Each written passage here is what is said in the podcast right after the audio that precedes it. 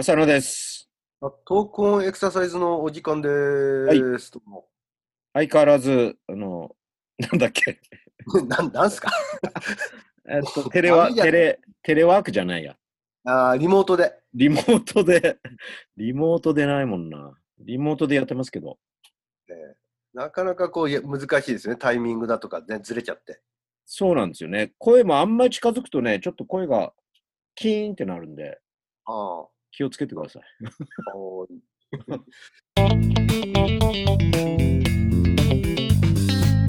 で、まあ、今回、えーもステップはい。で、えー総括しましょうと。あんまりステップのことばっかり喋っててもね。うん。うん一応ここまでで、け 結局何を目的でどうどういう結果でどうしたらいいのかみたいなとこですけど、うんまあ、前に言ったように、その、ある程度のイメージは定着したんだろうけど、今度、細かいその、ステップの位置とか、ええその辺に関してあえて言えば、あんまり改善してないなと。なぜだろうと思えば、そういうことも意識しするような練習はしてないからですよね、きっとね。まあね、うん、練習不足と言えてしまえば練習不足なんですけども。まあまあまあ。理解していただきたいのは、い い大丈夫そんなにはできない。いや、それはもうね、あの、容易に想像は、容易に想像つきます。それ、あの、あんまりなんだ根詰めてやられたらむしろ引いちゃいますからね。そうですね。僕僕もあの仕事での立場や家族家庭での立場だったから、あんまりボックスを常に踏んでるわけにいかないんですよね。ええそれで得られるものもそんなにないでしょうからね。ねうん、犠牲ばかりが多いですね。個人的にはね。うん。ただまあ、運動学習っていうことで捉えると、ちょっとね、あの2つのことが見えてきたかなと。そういわゆるそのイメージ、運動するにあたって、まず大まかなイメージングっていうんですか？うんそれが、こう、テンポを生んだりとかして、こう、スムーズに動く。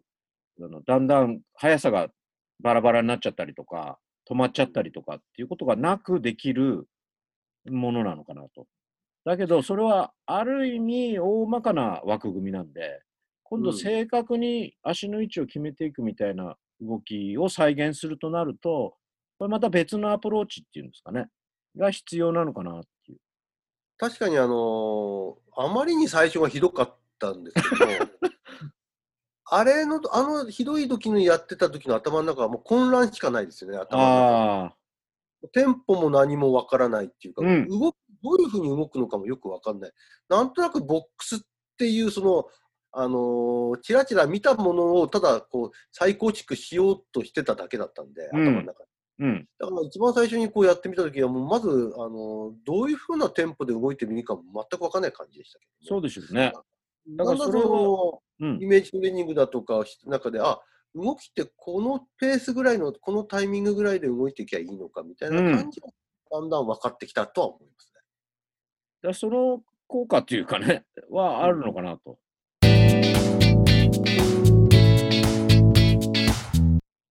で、最初にあの、この位置についてとかって、あの、言ったりしてたんですけど、それ多分その、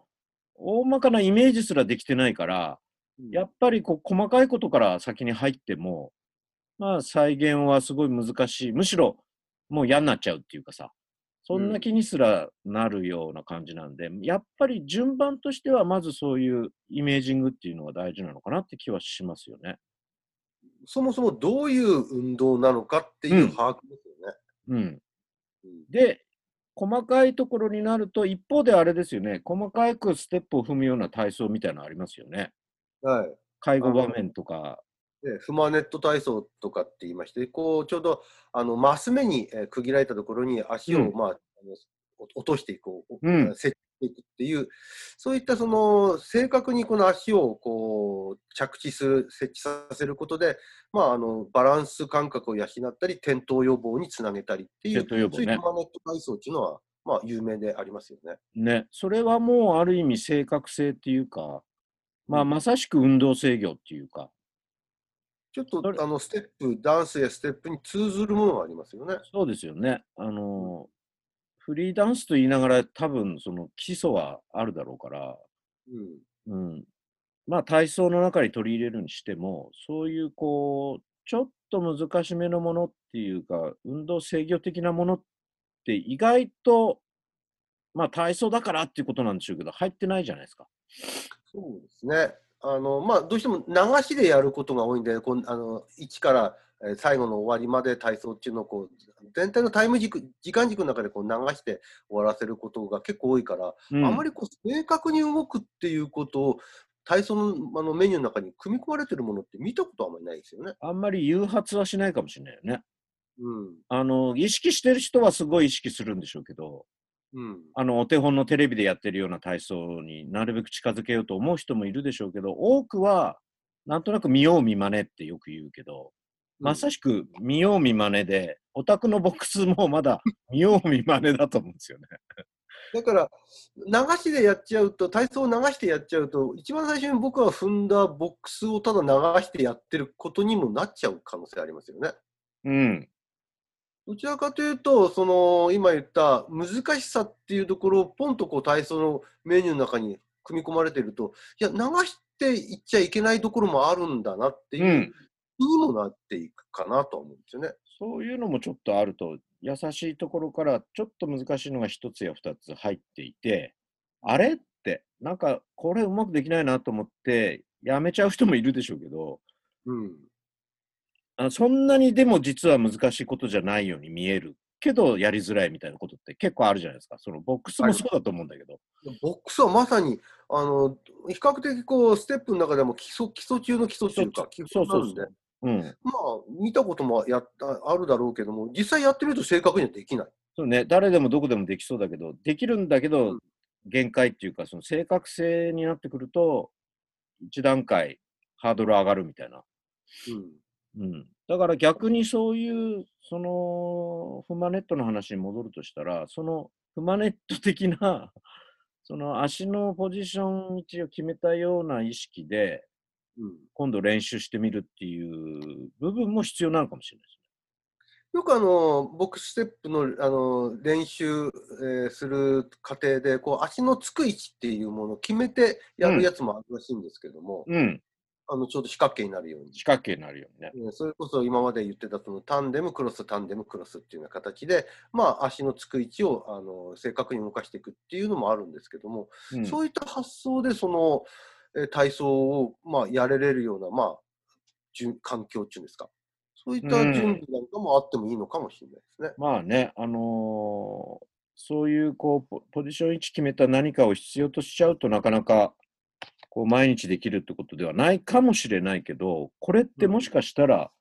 えーお宅にやってほしいなって今思ってることは、フマネット的、そのなんていうのかな、直径20センチぐらいの丸をし正方形に置いてですね、うん。そこを正確にこう踏んでボックスをするみたいな練習。それができたらいいのかな。で、それができたら今度は、それがなくても、頭の中でそれを容易に想像できるみたいな。えっとその言わんとしてることは、1センチの丸を普段持ち歩けってことそうねまあ4つだけ持ってれば、それはそうでしょ、4つだ。あと大体歩幅に合わせて、地面でもどこでもできるんで。例えば買い物で、あの、女房買い物するの待ってる間にそれを置いて、ステップ踏めと短い時間で。なんかあの、ボックスおじさんとして有名になるかもしれない。望んではいないですけどね。そういうそうだよね。ちょっとものがあるとでもね、その、あの、介護、あの、よ予防の中での体操では、そういったフマネット体操っていうのをやってるんで、ですね発想と。しては同じような発想で、うんまあ、あの場所も選ばずみたいな感じでやってもいい項目かもしれないですね。その、えーね比較的単純な動きではあるけど難しい動きでもあるんで、まあ、うん身につけるといろいろと運動制御の、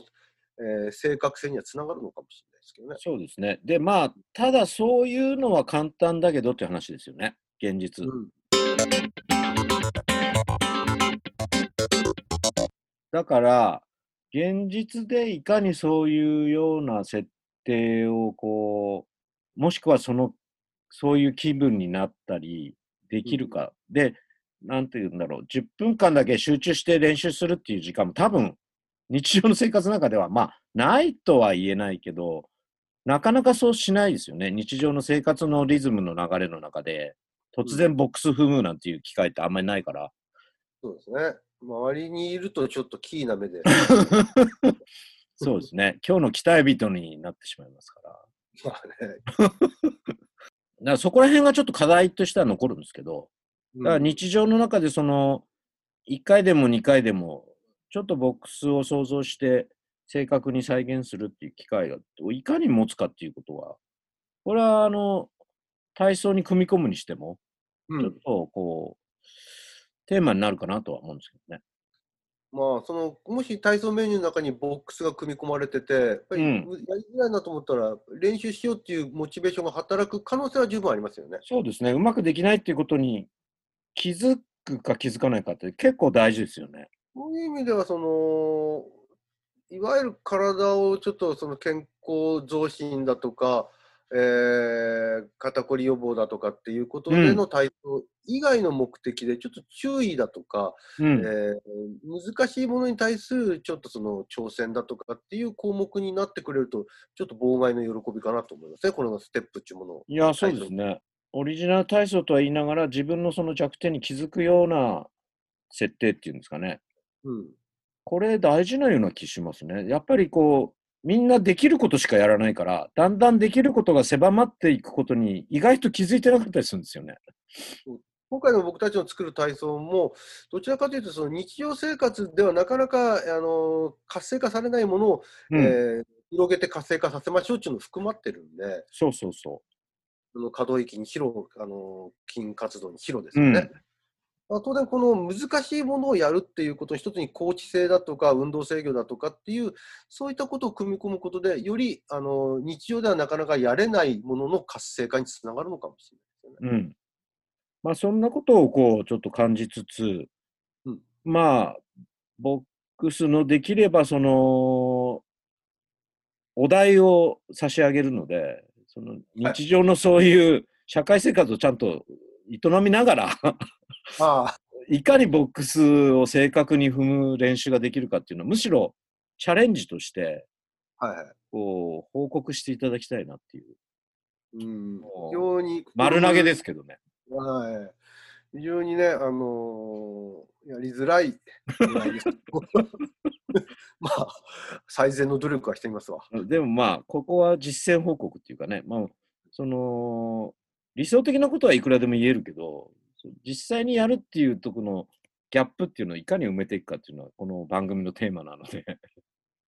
まずは直径20センチの丸を作ってみます、4つ。ああ、実際にね。うんはいで、そこを、その上のステップ。あそうですね。その報告もまたちょっと引き続きしていただければなと思ってます。わかりました。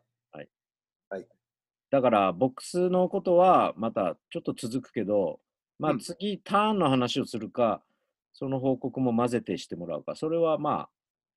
今後のお宅のトライ次第っていうところで、うん今日のボックス人として。そうそうですね。よろしくお願いいたします。わかりました。はいではまたよろしくお願いします。はい。